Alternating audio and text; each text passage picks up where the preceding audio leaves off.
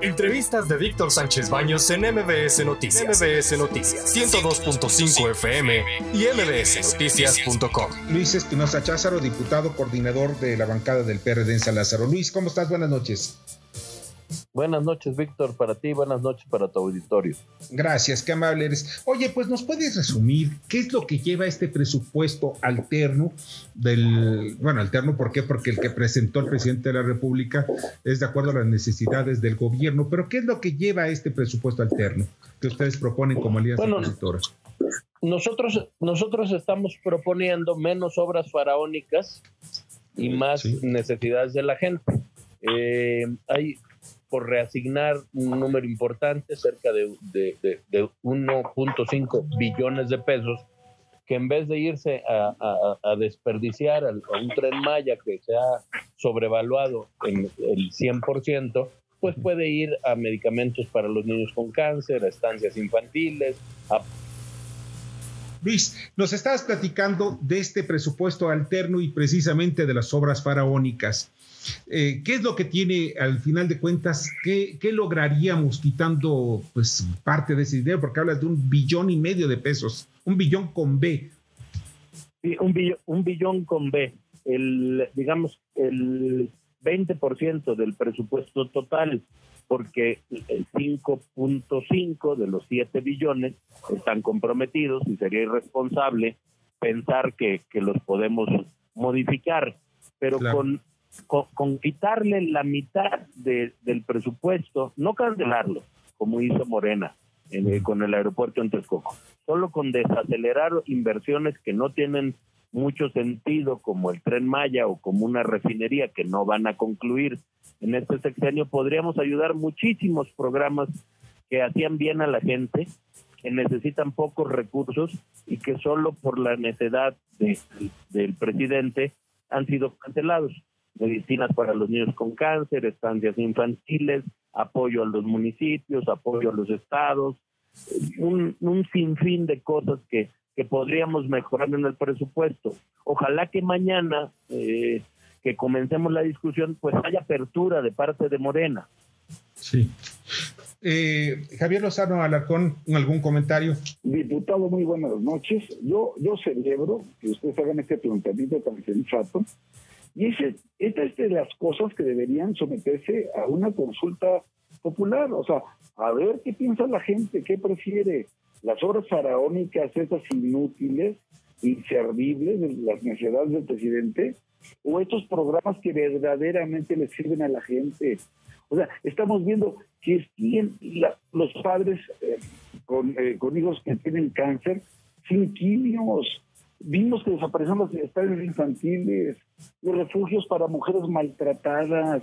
¿Qué es más importante eso o el tren Maya por el amor de Dios, carajo? Y lo malo, lo malo, estimado Luis, pues es que, caramba, con la mayoría simple que tiene Morena con sus aliados del PT y del Verde, pues van a aplastar en la Cámara, van a presentar mil reservas, no van a escuchar una sola, no la van a discutir y va como quiere el dictador.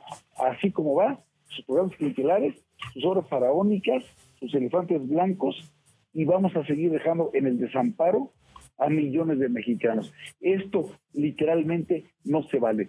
Simplemente la desaparición del Seguro Popular provocó que 15 millones de personas queden al margen de todo tipo de atención médica, de seguridad social, etcétera, porque pues, por los berrinches de crear un INSABI que no estaba listo y ahí ahora estamos viendo las consecuencias.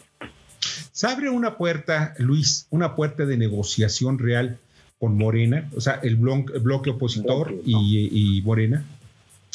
Bueno, nosotros estamos dispuestos a negociar.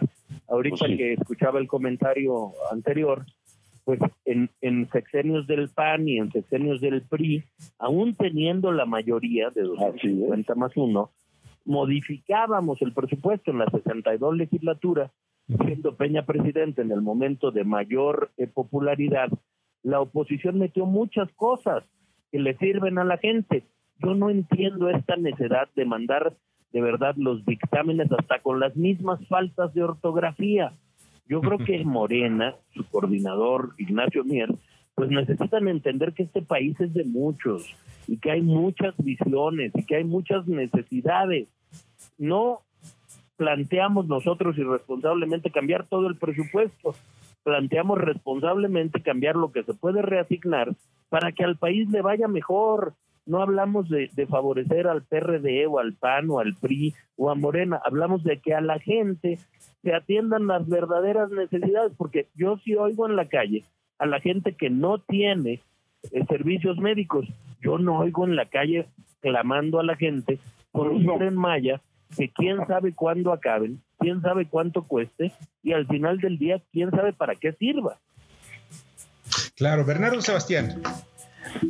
Bueno, entonces, ¿cuáles serían los proyectos que de inversiones de infraestructura que se podrían llevar a generar y mantener, porque no es solamente hacer un hospital, sino es pagarle al personal, mantener el equipo, y no solamente es comprar medicina, sino estarlo surtiendo constantemente.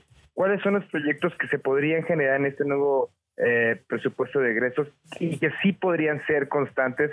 Porque ya vimos que, bueno, las tasas infantiles no van a regresar.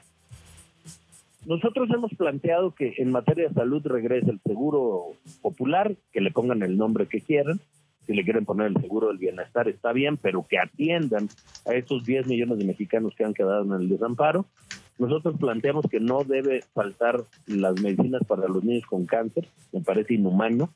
Me parece inhumano que no haya retrovirales para VIH y SIDA. Me parece que hay que gastar más, y es el término correcto, gastar e invertir más en que podamos tener vacunas suficientes para acabar con la pandemia y aparte hay que reasignar cerca de 23 mil millones de pesos para que haya los básicos en, en, los hospitales. Han dejado a los hospitales de verdad a su suerte y eso pues se ve en la afectación de la gente en materia de salud. Oye, y, y, finalmente, porque hay algo que me preocupa a mí en lo personal muchísimo, y digo en lo personal porque como mexicano, yo, yo necesito, pues, eh, por lo menos, que la inversión se note en algo que yo necesito. Yo no necesito que se mantengan a los ninis, yo no necesito que se mantengan a ciertos ciertos sectores que son obviamente eh, pues eh, compra de votos a través del presupuesto. ¿Cómo evitar utilizar el presupuesto con fines electoreros? A ver, aquí te respondería Víctor en dos sentidos. A la coalición va por México nos importan los mexicanos, no solamente los votos. ¿no? Aquí no hay presupuesto para los jóvenes ni para los niños. ¿Por qué? Porque los niños no votan y eso es muy triste. Así es. Y por otro lado, le asignamos un presupuesto importante a la reactivación económica post-COVID. El 80% de los empleados trabajan para MIPIMES y el gobierno no les ha destinado para apoyo de reactivación económica un centavo. Nosotros estamos diciendo, no hay mejor programa social un salario de la gente que va y trabaja y un salario bien pagado. Aquí algo importante a destacar, no tocamos en nuestra propuesta de presupuesto alterno los programas sociales. Esos programas pueden continuar, pero necesitamos empleos y empleos mejor pagados y para eso necesitamos apoyar a las micro, pequeñas y medianas industrias para que continúen empleando a la gente. La dádiva no erradica la pobreza y ya lo vimos con los 10 millones de pobres que este sexenio ha arrojado, a pesar de todo lo que ha gastado en sus clientes electorales. Pues sí, ya, hoy hay, hay un debate, por ejemplo, en Argentina, y es precisamente que los programas sociales, que no vienen de ahora ni vienen de hace tres años, vienen desde el peronismo, han sido un fracaso, no han sacado de la pobreza a los argentinos, al contrario, los han empobrecido día a día más. En fin, pero eso ya, ya, ya será cuestión. Pero dan votos, dan votos. Ah, claro. los programas sociales, por pues lo ahí. antes, estaban mejor focalizados. ¿eh? Lo que dice el diputado, ahora tenemos muchos más millones de pobres, precisamente porque están regalando a ciegas el dinero de los mexicanos, de nuestros impuestos, para comprar votos. Son una punta de descarados. Pues sí, es una irresponsabilidad estar comprando votos cuando hay grandes necesidades. Y pues las obras, estamos hablando que son las, las obras icónicas del gobierno, pues debemos ver qué tanto, o sea, costo-beneficio hay un costo-beneficio y hay que ver qué pasa. Bueno, mi querido Luis, te agradezco muchísimo que nos hayas acompañado esta noche y espero que nos, nos estemos en contacto para platicar más sobre estos temas del legislativo desde el punto de vista del PRD. Con mucho gusto, Víctor, y muchas gracias a los tres por, por sus comentarios. Estaremos a sus órdenes. Hay que dar un, debate de cara a la nación. El dinero no es del presidente de la República, ni es de la Federación, es de todos los mexicanos que en los municipios y en los estados contribuimos a tener estos impuestos y todos deberíamos tener voz en qué queremos gastar ese recurso, porque eso es la mejor política social que hay en un país, es el presupuesto. No vamos a dejar que se vayan impunes en gastar el dinero que es de todos los mexicanos en sus clientelas electorales. La mejor política asistencial, ¿sabes cuál es? Es repartir la riqueza, no repartir la miseria. Luis, un fuerte abrazo y te agradezco muchísimo.